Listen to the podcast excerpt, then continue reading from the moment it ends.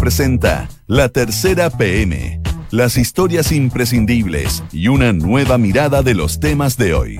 Auspicio de Inmobiliaria Sinergia. La Tercera PM en Duna. Sonidos de tu mundo. Dos de la tarde en punto. ¿Cómo están ustedes? Muy buenas tardes. Bienvenidos a una nueva edición de la tercera PM aquí en Radio Duna. Eh, en un día bastante movido, está mm, eh, un día en el que se ha convocado a la mayor marcha de todas a las 5 de la tarde en la Plaza Italia, así que va a ser un día en el que eh, vamos a estar muy atentos a las informaciones, por supuesto que les estaremos contando de todo aquí en el 89.7 en Santiago, en Valparaíso en el 104.1, en Concepción el 90.1 y en Puerto Montt el 99.7. En Valparaíso también con mucho movimiento porque se han suspendido las actividades en el Congreso producto de manifestaciones que se estaban realizando afuera y que la verdad es que se tornaron bastante tensas y se optó por suspender todas las actividades en em, la sede del Parlamento de nuestro país. Vamos a comenzar inmediatamente porque hay mucho que contar aquí en Duna. Vamos a empezar con los titulares de la tercera PM. El presidente Sebastián Piñera presentó un proyecto para aumentar las pensiones. El anuncio contemplaba en, la ocasión la incorporación de mayor solidaridad al sistema a través de un 1% de cotización adicional con cargo al empleador. Y incidentes en las calles obligan a la evacuación del Congreso en Valparaíso. Diputado, el diputado Iván Flores y presidente también de la Cámara acaba de suspender todas las actividades en el edificio. Quedaba solo pendiente la comisión de trabajo citada a partir de las 2 de la tarde, la cual quedará sin efecto. La Comisión de Constitución de la Cámara aprobó la derogación del artículo que homologa el sueldo de los ministros con el de los, de los parlamentarios. Se trata del artículo 62 de la Constitución que homologa el sueldo de los ministros al de los legisladores. Este es el primer paso para permitir la rebaja de la dieta parlamentaria. Y un soldado del ejército está detenido desde el domingo por negarse a participar del estado de emergencia. David Veloso Codocedo, de 21 años, se negó a embarcarse desde Antofagasta hacia Santiago. Este lunes llegará a la capital una misión de tres expertos de la ONU. El equipo enviado, la, por la expresidenta Michelle Bachelet como alta comisionada de derechos humanos de la ONU será la encargada de recoger la información de eventuales violaciones a los derechos humanos. Y como ya les comentaba, para hoy a las 17 horas ha sido convocada la llamada Marcha Más Grande de Todas. El punto de encuentro es la Plaza Italia y se realizará a una semana del inicio de las manifestaciones. Dos de la tarde con dos minutos. Seguimos aquí en Duna 89.7 y empezamos a meternos en los principales titulares que marcan la jornada, en particular noticias que recoge, por supuesto, la tercera PM. Para eso nos encontramos en este momento junto a Mariana Marusic, ella es periodista de pulso, infiltrada además También, de sí. Duna en Punto Cierto, hay que recoger todos tus títulos, que viene a contarnos los detalles del anuncio hecho por el presidente Sebastián Piñera, un anuncio que había adelantado pero que trajo novedades, ¿cierto? Sí. Eh, respecto de las modificaciones a la reforma previsional. ¿Cuáles son las novedades? ¿Qué es esto? Ya no es un 4%, sino que es un 5%. ¿Qué pasó? la verdad esa es la mayor sorpresa, porque la oposición siempre había pedido que se subiera la cotización para poder eh, incorporar seguros sociales. Y resulta que hasta ahora el gobierno no había hecho anuncios al respecto, no se sabía cuánto iba a subir la cotización para incorporar estos seguros. Y hoy el presidente Sebastián Piñera eh, sorprende diciendo que va a ser al final un punto adicional de cotización y era algo que justamente el gobierno antes nunca habían dicho cuánto iba a ser. había pero- negado. Pero claro, había trascendido sí que no iba a superar el 1% porque ellos también necesitaban llegar a negociar al Senado. Entonces iba a ser bastante menor. Y ahora, sin embargo, anuncia un 1. Pero hay que recordar que hoy día nosotros cotizamos un 10% eh, y es con cargo a nuestro sueldo y eso va a la cuenta individual. Hoy la reforma lo que proponía era un 4% con cargo al empleador Claro. y que iría directo a la cuenta individual. Claro, sin, sin factor de solidaridad, ¿cierto? Claro, sin solidaridad. Solo había un 0,2% que decía la reforma, porque en realidad era un 4,2% lo que proponía el proyecto. Y ese 0,2% es un seguro social, es un seguro de dependencia al final, para los adultos mayores no valentes. Y a este 0,2% el gobierno pretende agregar un 0,8% adicional que es una cotización con cargo al empleador y que va a ser destinada a seguros sociales. O sea, no va a la cuenta individual de cada trabajador, sino que más bien va a ser destinado este 1% en total para eh, los seguros a los que puedan acceder en el fondo según los requisitos que establezca. O sea, no es para toda la gente, simplemente para los que accedan a los requisitos que, van a establecer. esos requisitos.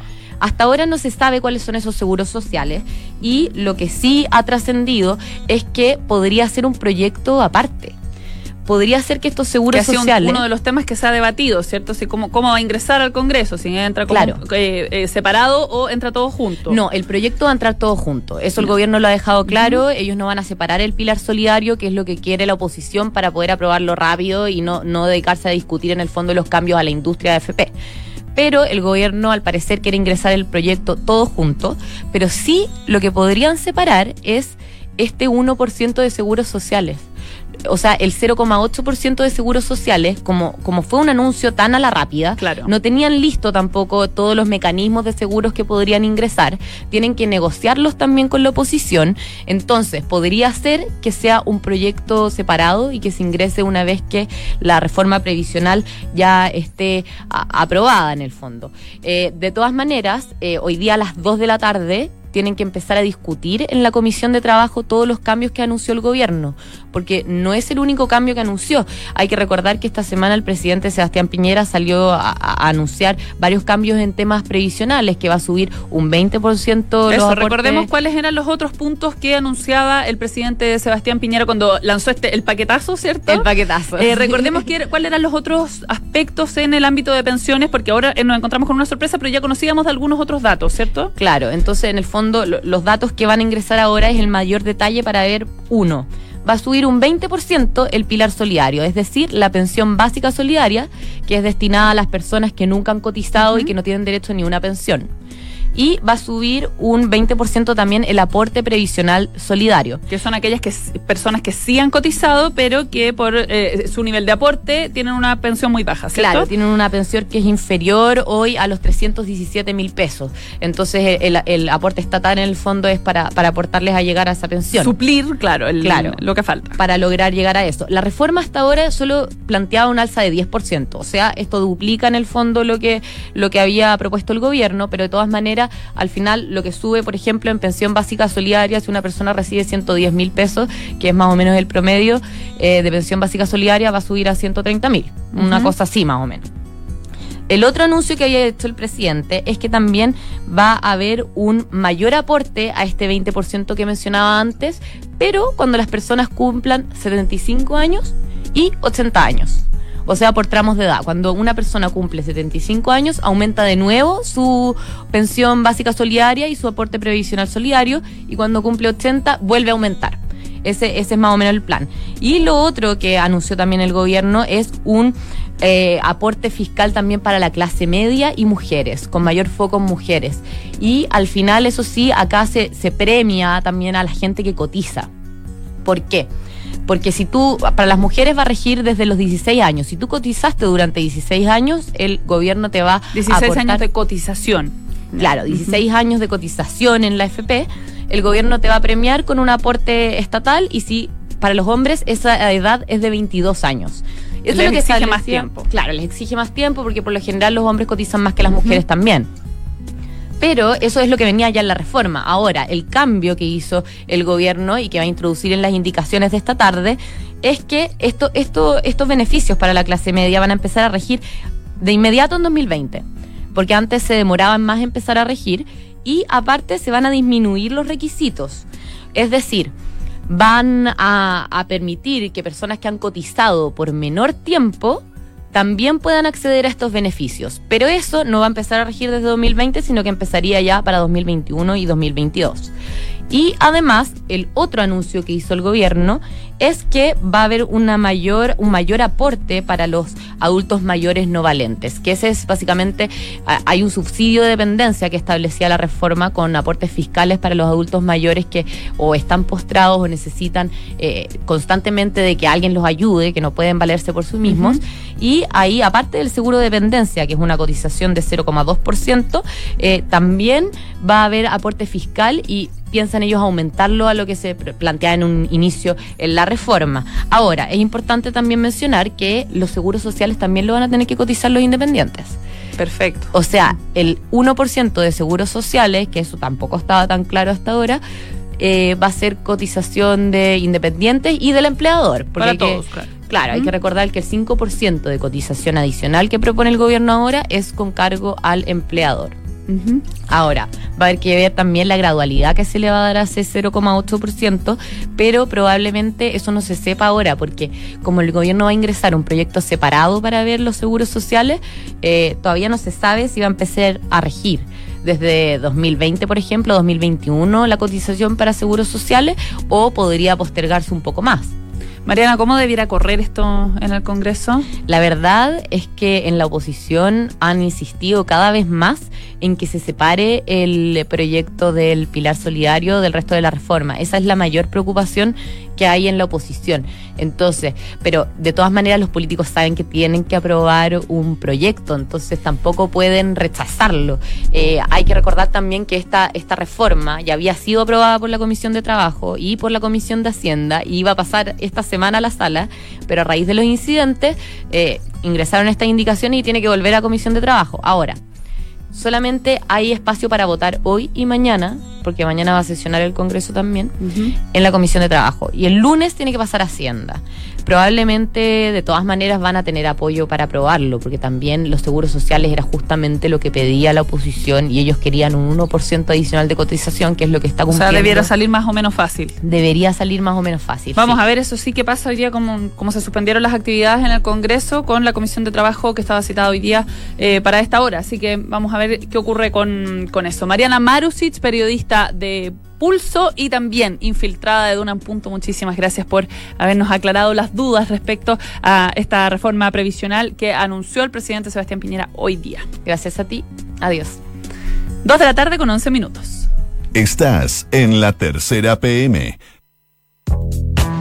y ya estamos aquí en el estudio junto a Víctor Rivera. Víctor, eh, Víctor es periodista de Nacional de La Tercera y em, cuenta una historia hoy día, La Tercera, que la verdad es que es bien, o sea, imposible que no llame la atención, ¿cierto? Porque es la historia de un joven soldado de 21 años, David Veloso Codocedo, quien se encuentra detenido desde el domingo básicamente por negarse a participar del estado de emergencia. Víctor, bienvenido a la tercera mm, a la tercera PM. Cuéntanos cómo, cómo llegaste a esta historia, cuéntanos los detalles.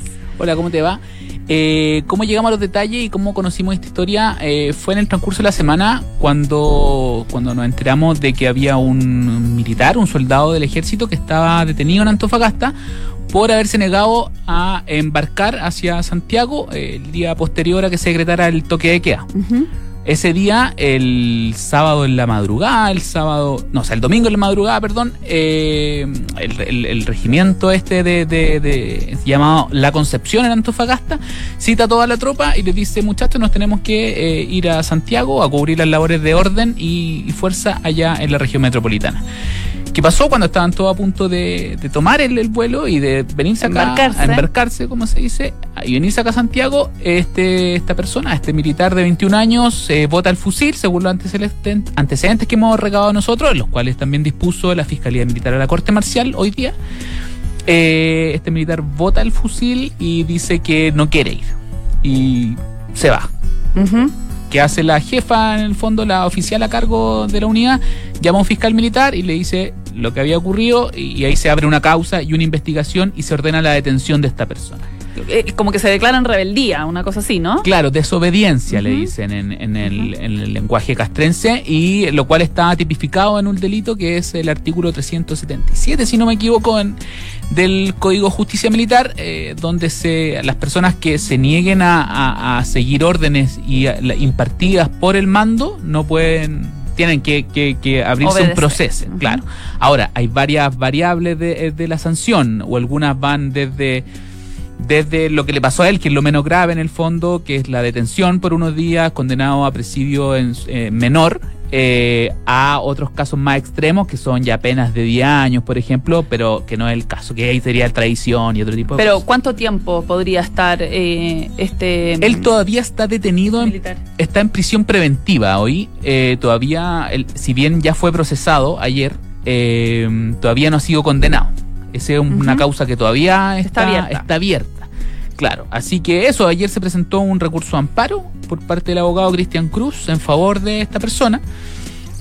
Y hoy día lo está revisando a esta hora mismo la Corte Marcial para definir si se acoge o no el recurso de amparo. O sea, deberíamos conocer más detalles próximamente, por supuesto, que en la Exacto. tercera. Aquí Tú nos tercera. estarás cont- contando. Ahí les vamos a estar contando, sí. Perfecto, gran historia, hay que estar atentos entonces y, quizás podamos conocer también más historias de este tipo, ¿no? Sí, hasta ahora no, se, no hay registrado más casos, pero eventualmente pueden, pueden Podría seguir ocurrir. surgiendo, claro. Exactamente. Son las 2 de la tarde con 15 minutos. Estábamos conversando junto a Víctor Rivera, periodista de Nacional de La Tercera, quien nos contaba la historia de este joven militar de 21 años, David Veloso Codocedo, quien se negó, fue detenido y por negarse a participar del estado de emergencia. Muchísimas gracias, Víctor, por acompañarnos aquí en La Tercera PM. 2 de la tarde con 15 minutos. Esto es La Tercera PM. Como les contaba, ya son las 2 de la tarde con 15 minutos y vienen haciendo ingreso al estudio de la tercera PM Andrés Muñoz, periodista de la misma, la tercera PM, y Sebastián Minay, colega en esas funciones de Andrés Muñoz en la tercera PM. ¿Por dónde nos vamos a partir? Porque tenemos dos temas aquí bien, bien interesantes, dos, eh, dos temas que han estado eh, con frente abierto, ¿cierto? Exacto. Partamos con Andrés, que mm, eh, estuvo cubriendo para la tercera PM el futuro de APEC y COP25 en el contexto de las movilizaciones. ¿Qué es lo que se nos viene? Porque no hay quien, una vez pasado ya el momento tal vez más incendiario, haya dicho, chuta, tenemos dos grandes eventos. Que, ¿Qué va a pasar, cierto? Sí. El ministro Teodoro Rivera dio algunas luces, puso paños fríos, pero ¿qué opinan desde allá, desde la organización? Bueno, ayer, claro, ayer por primera vez el, ministro, el canciller Teodoro Rivera se refiere a- al futuro, ¿no? De la realización de la PEC y la COP25. La PEC, recordemos, se va a estar pronosticada para el 14 y 15 de noviembre eh, y la PEC para eh, parte el 2 de diciembre. Eh, y claro, eh, se, han- se vienen realizando gestiones desde a comienzos de esta semana, eh, desde la Cancillería chilena, para, por así decirlo, entre comillas, calmar un poco a los países invitados eh, a las dos citas. Eh, hay, hay, temas de seguridad, por ejemplo, eh, el, justo el viernes pasado, cuando comenzaron los saqueos y los incendios en algunas estaciones de metro, se encontraban en Chile fuerzas de seguridad y avanzada- avanzadas de seguridad de Estados Unidos eh, que estaban resguardando obviamente eh, la seguridad de el- la comitiva que va a liderar el presidente Donald Trump. Y eh, estaban, estaban acá, acá en Chile y claramente se, se preocuparon eh, al momento de que ven cuando todo esto estalló. Y por eso la Cancillería ha comenzado a realizar gestiones a través de su, a través de la, de las embajadas, ¿no? De hecho, hoy día Rivera eh, tuvo una, una reunión con embajadores de Latinoamérica siete países de Latinoamérica eh, para calmar un poco las aguas y transmitir un solo mensaje. El gobierno chileno está diciendo hoy día de que se, va, se van a realizar estas dos citas y que se está realizando todo lo posible para que funcionen de forma adecuada. No hemos conocido de ninguna comitiva que haya optado por suspender visitas, ¿cierto? No, no, no. De hecho, se- en, en privado, el, el gobierno se han ha asegurado de decir de que todos han confirmado. De hecho, no, nadie, o sea, no, o sea, más que confirmado, que nadie se ha bajado. Porque recordemos que eh, desde China, desde Rusia y desde Estados Unidos ya habían confirmado eh, la presencia de los presidentes a la PEC. Eh, hace algunas semanas, antes de, antes de la crisis. Eh, por eso nadie se ha bajado. Eh, y bueno, después de la cita que hoy día tuvo con los embajadores, Rivera también sostuvo una reunión con ex cancilleres. Y ahí se genera un poco, un poco más de matices porque, eh, en opinión, por ejemplo, de José Miguel Insulza y Heraldo Muñoz, eh, si bien ellos creen que obviamente se tiene que realizar, la, se tienen que realizar ambas cumbres, eh, hay que esperar, hay que esperar, eh, po- poner un poco de paño frío diciendo veamos qué pasa en los próximos días, todavía no estamos en condiciones de decir de que esto se realizará sí o sí. Claro, que básicamente no es el momento de tomar la decisión todavía porque hay que ver cómo evoluciona. Pero el gobierno transmite, por otro lado, de que está, está todo en orden, de que se está, se está, se está está trabajando en términos de seguridad y, y ahí como que ponen un poco paño frío. Pero, pero la preocupación está. eh, de hecho, en relación a la COP25, eh, los ministros de Ciencia y Medio Ambiente, Andrés Couve y Carolina Schmidt, que están a cargo, ¿no? Son las, las caras visibles de, de esa cumbre, han tenido que suspender toda su agenda COP, por así decirlo. Tenían varias actividades por estos días. Eh, de hecho, Couve iba, iba a viajar esta semana a Noruega para representar a Chile en, en la cumbre de los océanos. Tuvo que suspender ese viaje. Entonces, eh, también hay un tema interno que tienen que empezar a ver cómo se van a reagendar muchas actividades que se, está- y se iban a hacer previas a la COP y que eran muy importantes también Claro. para, para eso. Porque tienen una agenda en torno a estas actividades que son muy importantes. Claro.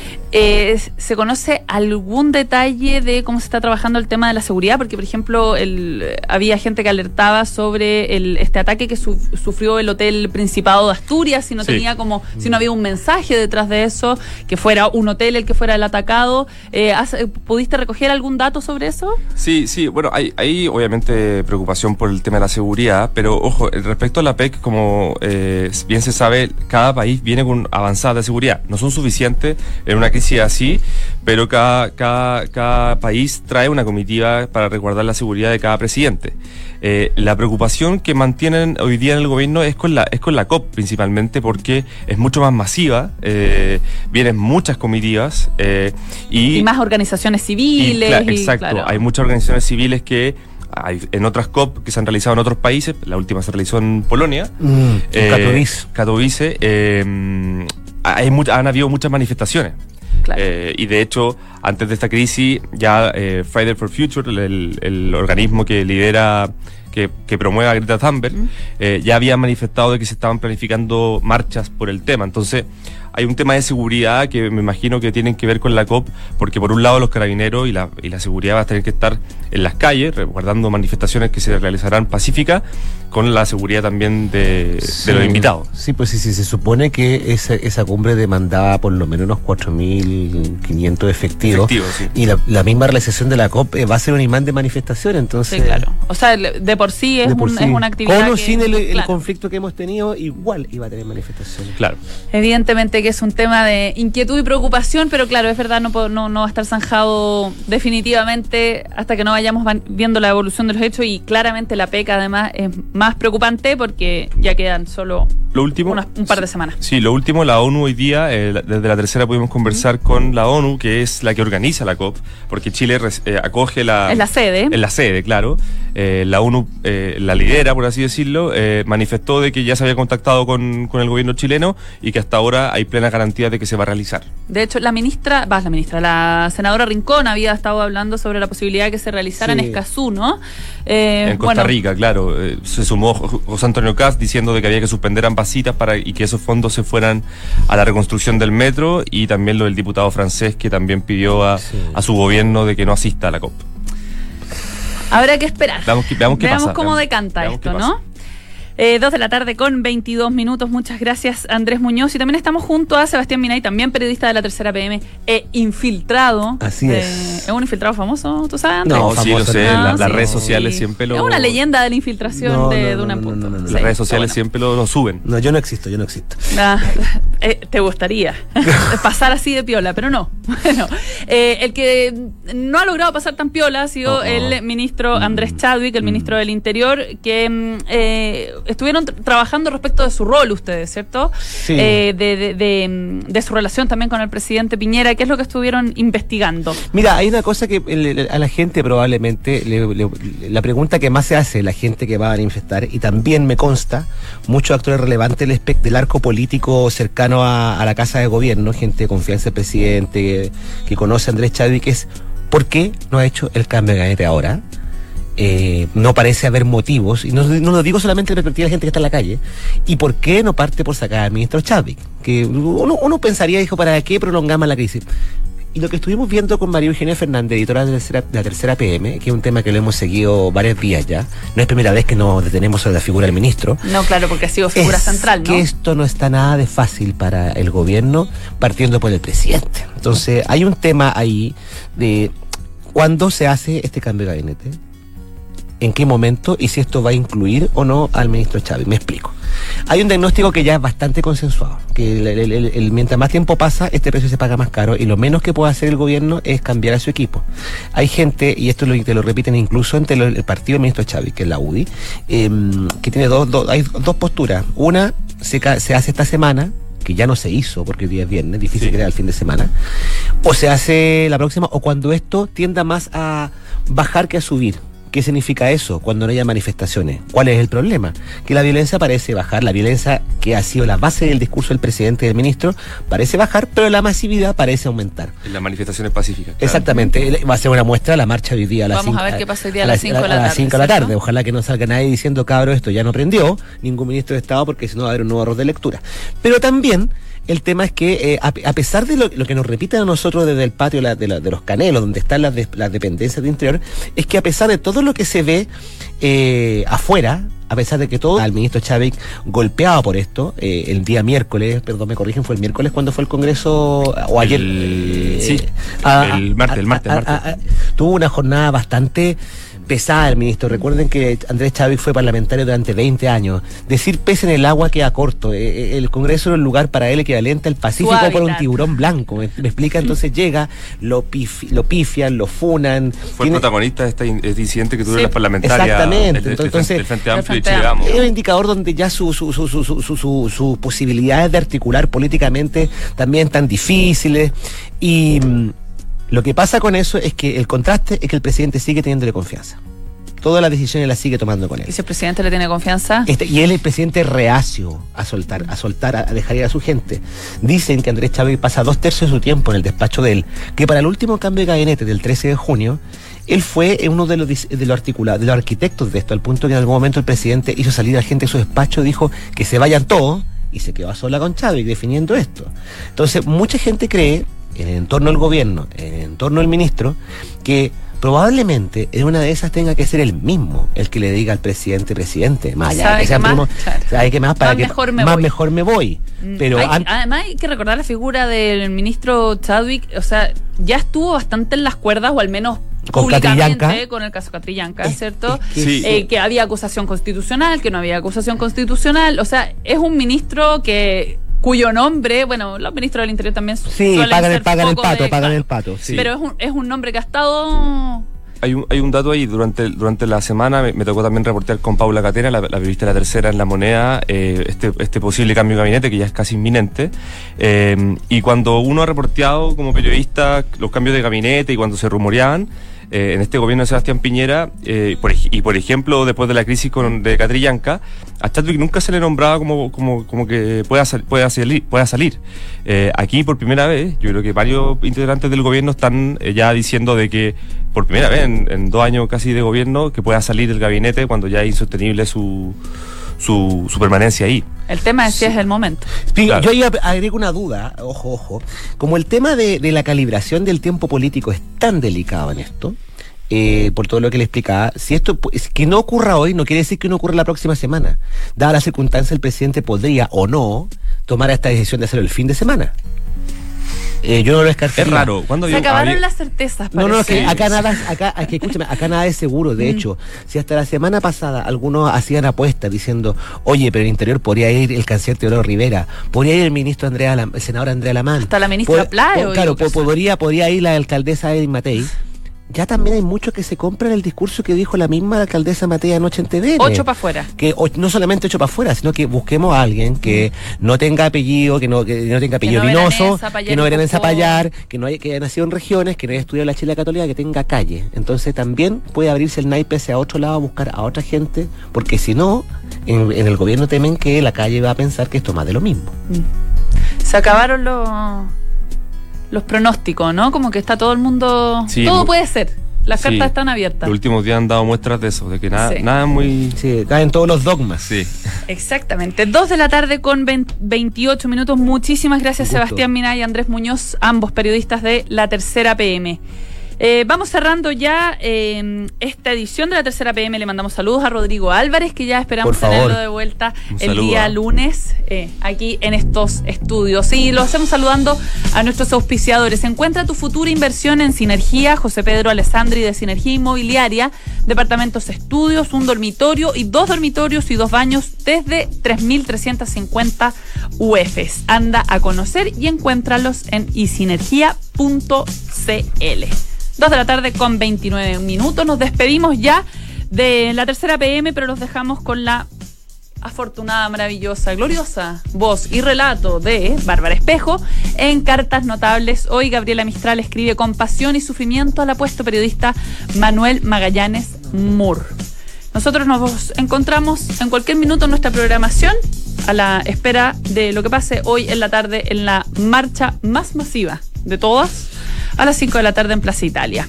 Nos vemos, que tengan muy buenas tardes.